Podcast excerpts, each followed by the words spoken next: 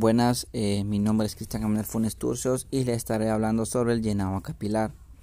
El llenado capilar se dice que es una prueba rápida que se realiza sobre los lechos ungueales para vigilar la deshidratación y la cantidad de flujo sanguíneo del tejido.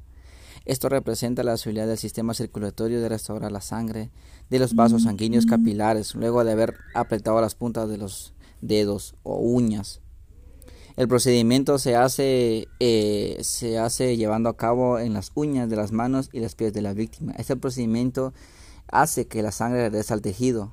Se aplica la presión en el lecho ungueal hasta que se vuelva blanco. En caso que si las uñas están pintadas o ausentes por las lesiones, se puede emplear en la yema de los dedos.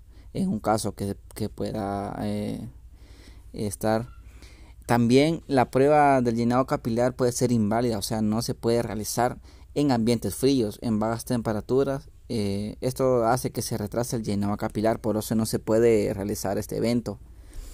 El significado de los resultados anormales es por deshidratación, por shock de hipopolémico, el EBP que significa enfermedad vascular periférica y por la hipotermia.